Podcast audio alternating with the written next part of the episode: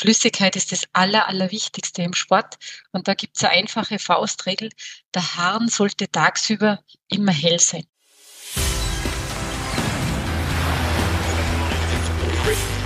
Gut zu wissen. Der Erklärpodcast der Tiroler Tageszeitung. Hallo und herzlich willkommen zu einer weiteren Folge von Gut zu wissen. Ich bin Vanessa Grill und bei mir dreht sich heute alles um Sport und Ernährung. Genauso heißt nämlich auch das neue Buch der Tiroler Diätologin Angelika Kirchmeier. Das Buch hat sie gemeinsam mit drei weiteren Wissenschaftlern geschrieben. Und darin wird erklärt, wie die richtige Ernährung auch Hobbysportlern schon beim Training hilft, um nachhaltig Erfolg zu haben und gesteckte Ziele zu erreichen. Und darum geht es auch im Gespräch bei mir heute. Angelika Kirchmeier wird uns gleich erklären, wie man sich ernährungstechnisch auf einen Sporttag bzw. einen Bewerb vorbereitet und was am Tag X das Beste für den Körper ist. Doch zuvor noch fünf Fakten, die gut zu wissen sind.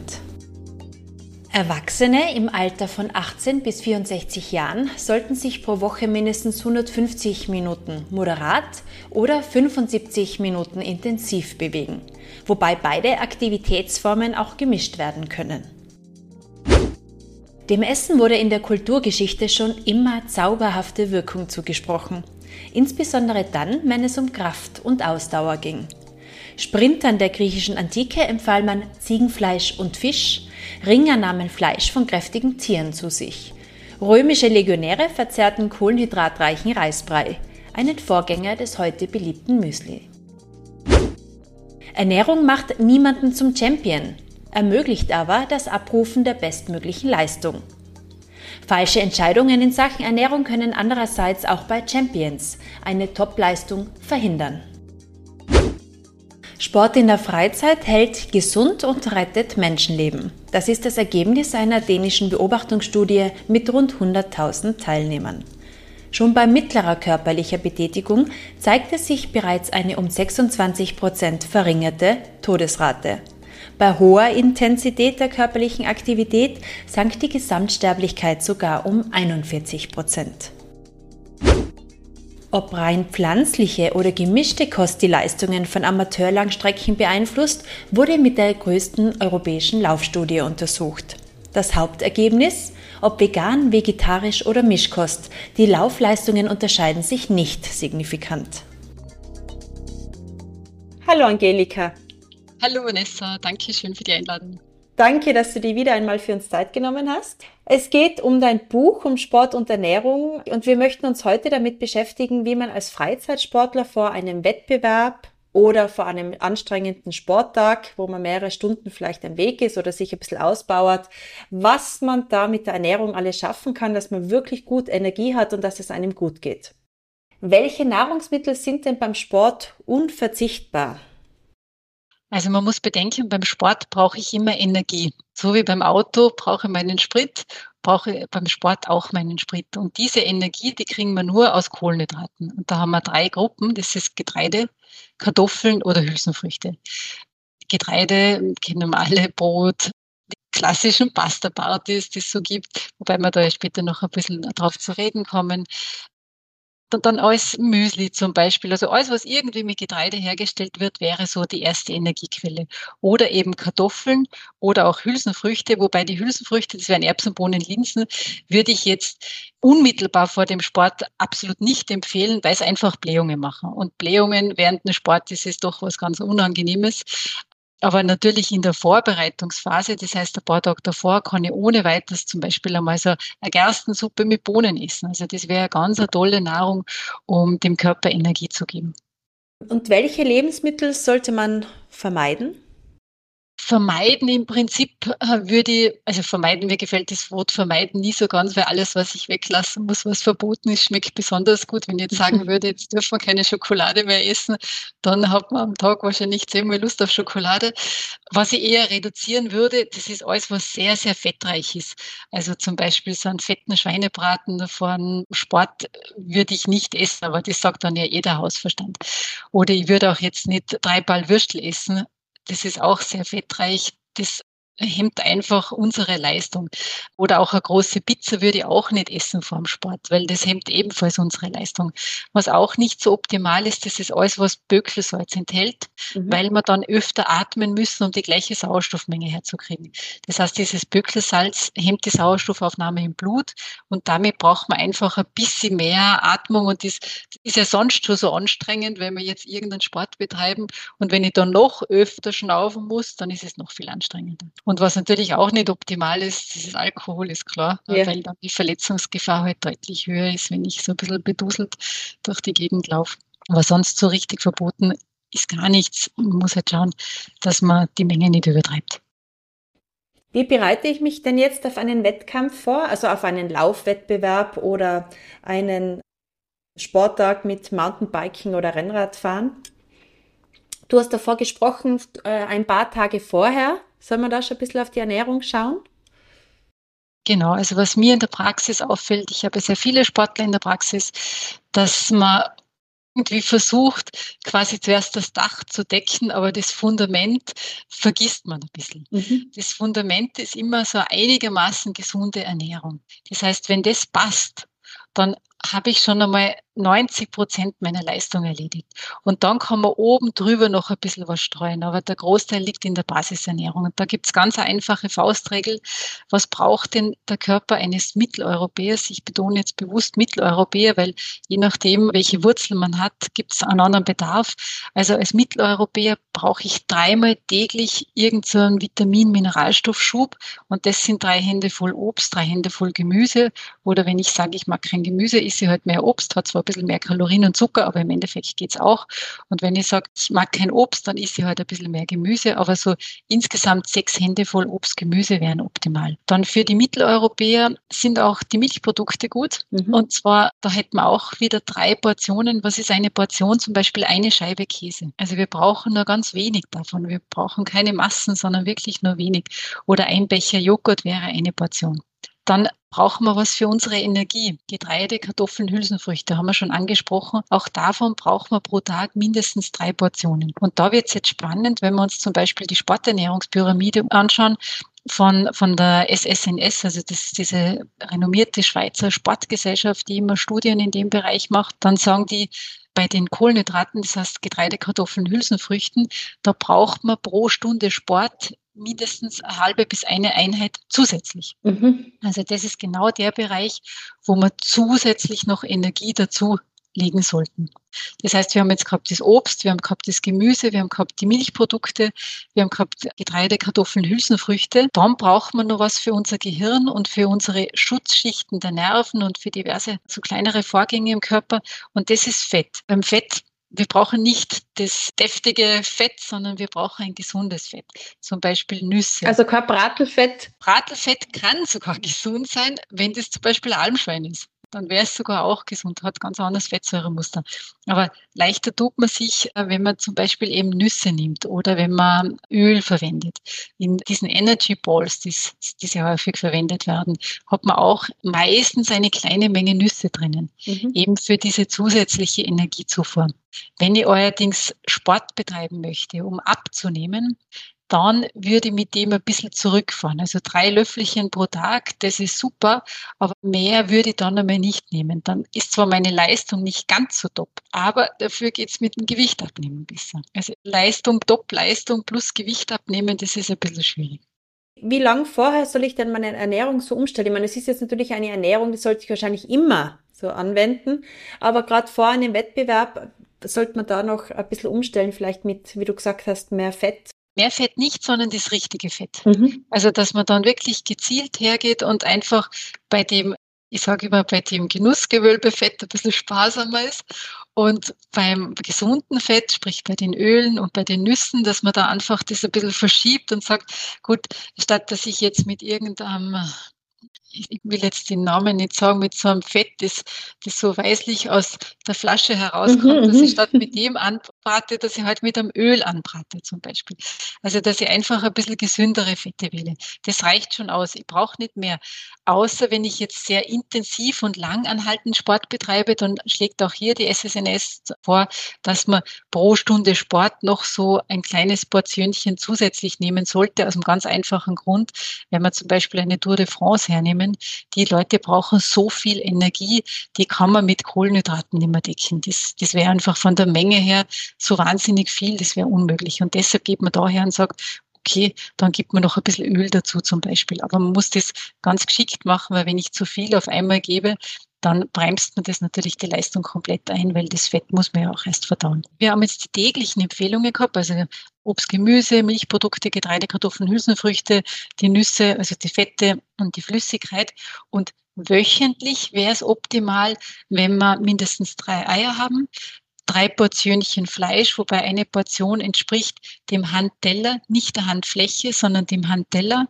Und beim Fisch kann man drei Portionen essen, entspricht auch dem Handteller, nicht der Handfläche, muss man aber nicht unbedingt.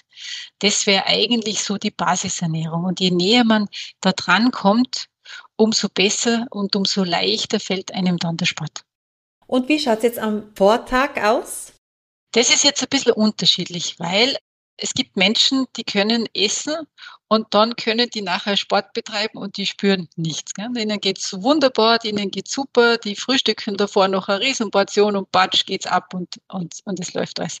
Und dann gibt's Menschen, die haben ein bisschen einen softeren Verdauungstrakt. Das betrifft 60 bis 70 Prozent der Sportler, wenn man sich die Studien anschaut. Und bei denen ist es so, dass man zwei bis vier Stunden davor schon aufpassen muss, oft einmal, weil wenn sie dann mehr essen, dann bekommen sie Bauchweh, dann bekommen sie Krämpfe, dann bekommen sie Durchfall.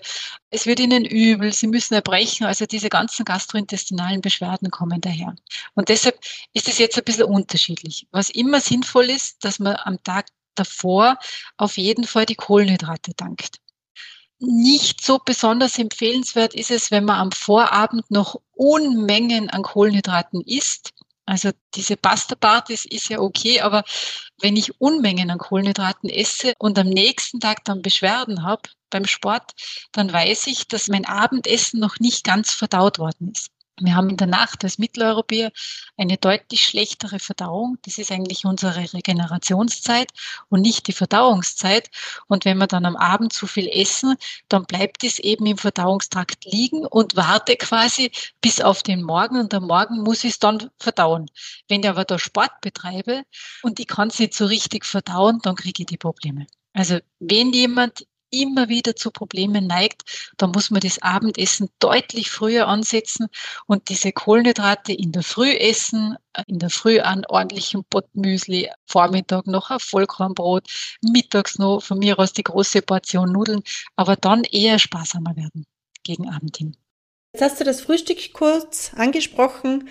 Ähm, vielleicht kannst du noch ein bisschen genauer sagen, was sollte ich als Frühstück am Wettkampftag oder am intensiven Sporttag zu mir nehmen? Also auch da ist es wieder unterschiedlich, je nachdem, ob ich jetzt, sage mal, zu den äh, Bauch-Softies zähle oder zu den Bauch-Supermans. Wenn mein Verdauungstrakt so gut durchblutet ist, dass der einfach alles schafft, dann kann ich in der Früh einen ordentlichen Bottich voll Porridge zum Beispiel essen oder ein richtiges Müsli essen oder ein Vollkornbrot mit Marmelade zum Beispiel oder mit einer Scheibe Käse drauf. Die Wurst würde ich nicht empfehlen, weil dann müssen wir öfter wieder schnaufen, weil ja dieses Böckelsalz die Sauerstoffaufnahme im Blut ein bisschen hemmt. Aber dann würde ich sowas in der Richtung empfehlen. Wenn ich zu den Softies zähle, dann ist es so, dann braucht man was, das sehr leicht verdaulich ist. Da kann man dann wirklich hergehen und sagen, ja gut, dann nimmt man ein sehr fein vermahlenes Mehl für ein Vollkornbrot. Also so ein Vollkornbrot ist aber aus ganz fein vermahlenem Mehl ist, so dass man keine Körner mehr drinnen hat. Mhm. Das lässt sich viel leichter verdauen. Nimmt da die Marmelade zum Beispiel, aber ohne Körnchen, so richtig schön passierte Marmelade, also so wie man es eigentlich für ein kleines Kind geben würde so, das, das kann man zum Beispiel nehmen. Und dann ein warmes Getränk dazu. Das wäre dann zum Beispiel optimale Kombination. Oder wenn ich ein Porridge ausprobieren möchte, dann nicht das Porridge mit den ganzen Haferflocken, sondern wirklich dieses gemahlene.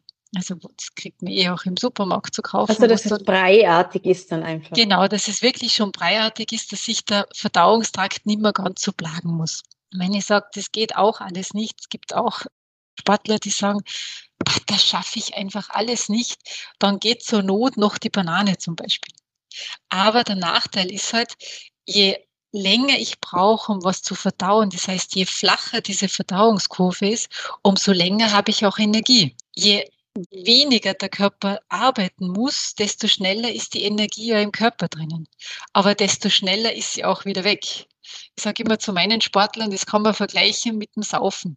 Die einen tun quasi davor ganz fettig essen und dann gehen saufen. Dafür hat man halt dann länger die Promille drin, aber man spürt es nicht so weil das einfach sich flacher abbaut. Die anderen saufen einfach drauf los. Da habe ich einmal einen Gupf, dafür ist es dann wieder schneller weg. Und so in etwa ist es auch in der Sporternährung. Das heißt, wenn ich was esse, das eben länger anhält, habe ich länger Energie noch nach. Wenn ich was isst, das schneller zum Verdauen ist, dann habe ich halt dann bald einmal wieder Hunger. Und deshalb gibt es ja auch so viele, die sich dann die Gels oder die Riegels oder so mitnehmen, genau. weil sie einfach die Energie nicht mehr haben. Da komme ich noch darauf zurück. Was hältst du denn von Eiern zum Frühstück? Das Ei selber ist super, nur es liefert mir nicht diese Kohlenhydratenergie, die ich brauche, um die richtige Leistung zu kriegen. Das heißt, ich könnte es zusätzlich zu einem Brot oder etwas essen. Genau. Ich könnte zum Beispiel hergehen und sagen, jetzt isst ihr Brot plus die Eier dazu, aber niemals ein hart gekochtes Ei, das braucht viel zu lang zum Verdauen, sondern wenn, dann ein Rührei beim Spiegelei ist so, Spiegelei wäre super, nur wir haben halt immer noch diese Salmonellen-Thematik. Ist zwar sehr, sehr zurückgegangen, weil ja die Hühner meistens geimpft werden, aber es ist halt doch nicht ganz weg. Also jetzt ein flüssiges, halbrohes Ei zu empfehlen, das tut immer schwer. Mhm. Von der Zusammensetzung her perfekt wäre. Dann kommen wir schon zum Sporttag während der intensiven Anstrengung oder wenn man eine längere Strecke vor sich hat, da möchten viele dann auch immer zwischendurch was essen. Hast du eh auch schon angesprochen. Was wäre denn da richtig? Wenn man es ganz einfach machen möchte, nimmt man sich einfach ein paar Datteln mit. Diese weicheren Datteln, die, die geben wahnsinnig viel Energie, geben sehr viel Glucose, also eigentlich sehr viel Traubenzucker ab. Das heißt, wenn es einmal schnell gehen muss und man spürt, oh, die Leistung ist jetzt ganz miserabel, dann hilft sowas. Die Riegel sind auch ganz gut, nur die Riegel sind halt ein bisschen grober im Vergleich. Und dadurch brauchen die natürlich länger, bis sie in der Blutbahn sind, also bis sie im Verdauungstrakt aufgespalten worden sind und bis sie dann in die Blutbahn kommen. Das heißt, für die schnelle Energie brauche ich natürlich was Schnelles, das wären zum Beispiel die Dattel oder auch die Banane. Nur wenn man zu viele Bananen dann isst, dann büßt man es meistens am nächsten Tag, weil der Stuhlgang nicht mehr raus möchte, weil Bananen ja auch stopfend wirken. Man könnte natürlich die überreifen Bananen nehmen, ist aber gefährlich, weil die wirken wie der Stuhlgang fördernd. Mhm. Und das Problem haben wir sowieso oft im Sport, dass der Stuhlgang sowieso gefördert wird. Ja, und wenn jetzt dann Durch die Bewegung, ja. Ja, ja, wenn ich jetzt dann nur die überreifen Bananen habe, dann kann es mal passieren, dass ich tatsächlich Durchfall bekomme. Aber man äh, könnte auch so Energy Balls mitnehmen, von denen du genau. vorher schon gesprochen hast, mhm, ja? Genau. Die Energy Balls, das ist im Prinzip nichts anderes als püriertes Studentenfutter. Das heißt, ich habe meine Trockenfrüchte drin, plus einen kleinen Anteil an Nüssen. Und damit es feiner ist zum, zum Schlucken quasi und zum Spalten, püriert man das halt im Vorfeld dann macht man sich so kleine Kugel oder Würfel und die kann man dann bequem in den Mund stecken und braucht nicht Nüsse kauen oder nicht irgendwelche Trockenfrüchte kauen. Deshalb sind diese Energy Balls mittlerweile so beliebt. Kann man sich wunderbar selber machen. Also einfach so ein Backel Studentenfutter mit ein bisschen einem höheren Fruchtanteil pürieren, zusammenklecksen und fertig ist die Geschichte. Und was hältst du von Gels? Ich persönlich muss ehrlich sagen, dass die Gels nur eigentlich im Spitzensportbereich meiner Ansicht nach Berechtigung haben. Im Freizeitsport kann ich es mit Ernährung hinbekommen. Also wenn ich Gels brauche im Freizeitsport, dann war in der Vorbereitung irgendwas nicht ganz so optimal. Weil normalerweise, wenn man jetzt eine Bergtour macht, wenn man eine Skitour im Winter macht, wenn man eine Radtour macht, dann hat man dazwischen immer die Möglichkeit, dass man nach zwei, drei Stunden eine kleine Pause mache. Da kann ich dann meinen Riegel zum Beispiel essen oder ich kann mir auch ein Brot mitnehmen und das essen. Was hat man denn früher beim Berggehen gemacht? Da hat man auch keine Gels oder was auch immer mitgenommen, sondern man ist halt einmal stehen geblieben und hat einmal geausend. Und im Normalfall reicht die Energie zum Beispiel beim, beim Berggehen bis zum Gipfel, mhm. wenn die Vorbereitung passt. Wenn die Vorbereitung nicht passt, dann brauche ich natürlich zwischendurch was. Und diese Gels sind ja immer nur eine Notlösung, weil Warum brauche ich denn überhaupt auf die Schnelle die Gels? Ganz einfach. Ich vergleiche diese Gels ja immer ganz gern mit, mit einem Computer. Das heißt, das Gel ist nichts anderes als Glucose. Und diese Glucose ist quasi die Hauptnahrung für unser Gehirn. Ein gesundes Gehirn lebt ausschließlich von Glucose. Und wenn im Gehirn die Energie knapp wird, dann sagt das Gehirn, bitte schnelle Energie, so wie der Computer, bitte anstecken, mein Akku wird leer. So sagt eben unser Hirn, bitte schnelle Energie, bitte Glucose. Und dann eben in Form von diesen Gels, Sie könnten auch einen Traubenzucker nehmen. Wenn das Gehirn aber langsam mit Energie versorgt wird, kommt es nie in diese Notsituation und verlangt auch nicht nach schneller Energie. Das Prinzip haben wir im Übrigen im Alltag auch, also unabhängig vom Sport. Es gibt viele Menschen, die haben so Heißhungerattacken auf Süßes oder sagen, ich brauche jetzt unbedingt Schokolade oder unbedingt Kekse. Wenn man sich da die Ernährungsprotokolle anschaut, dann ist es in den meisten Fällen so, dass die langsamen Kohlenhydrate, sprich Getreide, Kartoffeln, Hülsenfrüchte, in viel zu geringer Menge vorkommen. Die werden ja letztendlich auch zu Zucker abgebaut. Und damit ist das Gehirn nicht ordentlich versorgt.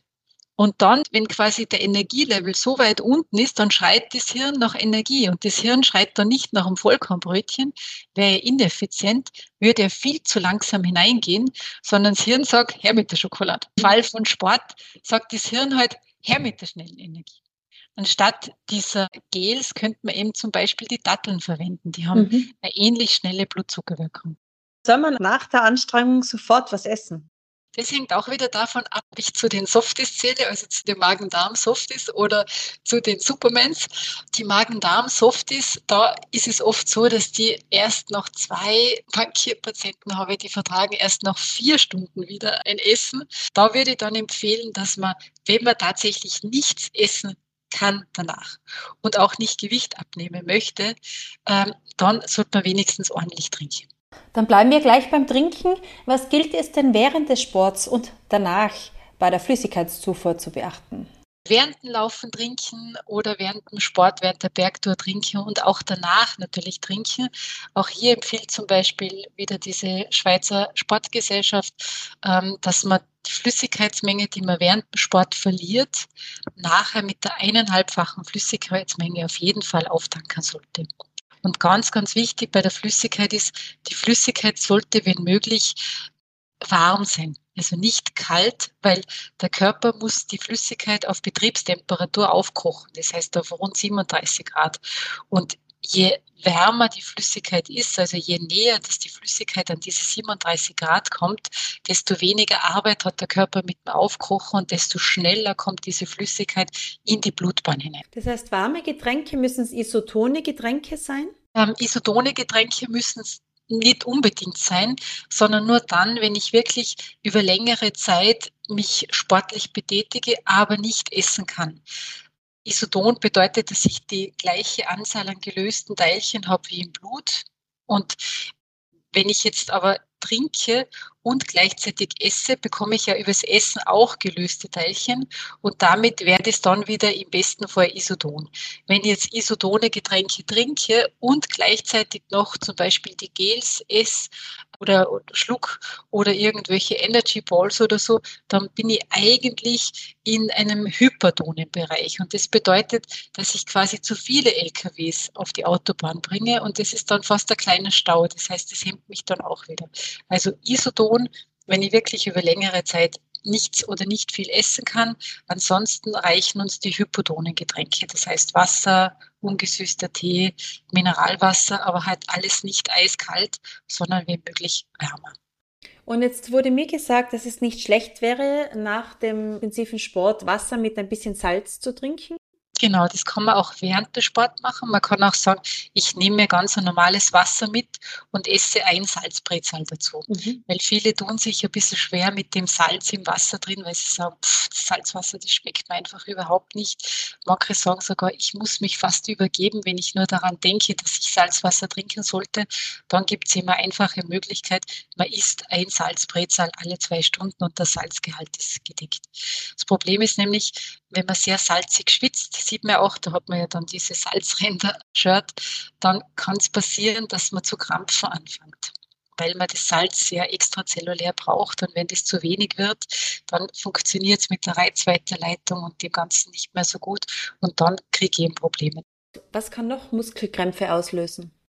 Oder gibt es sehr, sehr viele Ursachen. Viele denken bei den Muskelkrämpfen immer als erstes ans Magnesium. Das kann natürlich zu wenig sein, aber es können auch viele andere Gründe sein.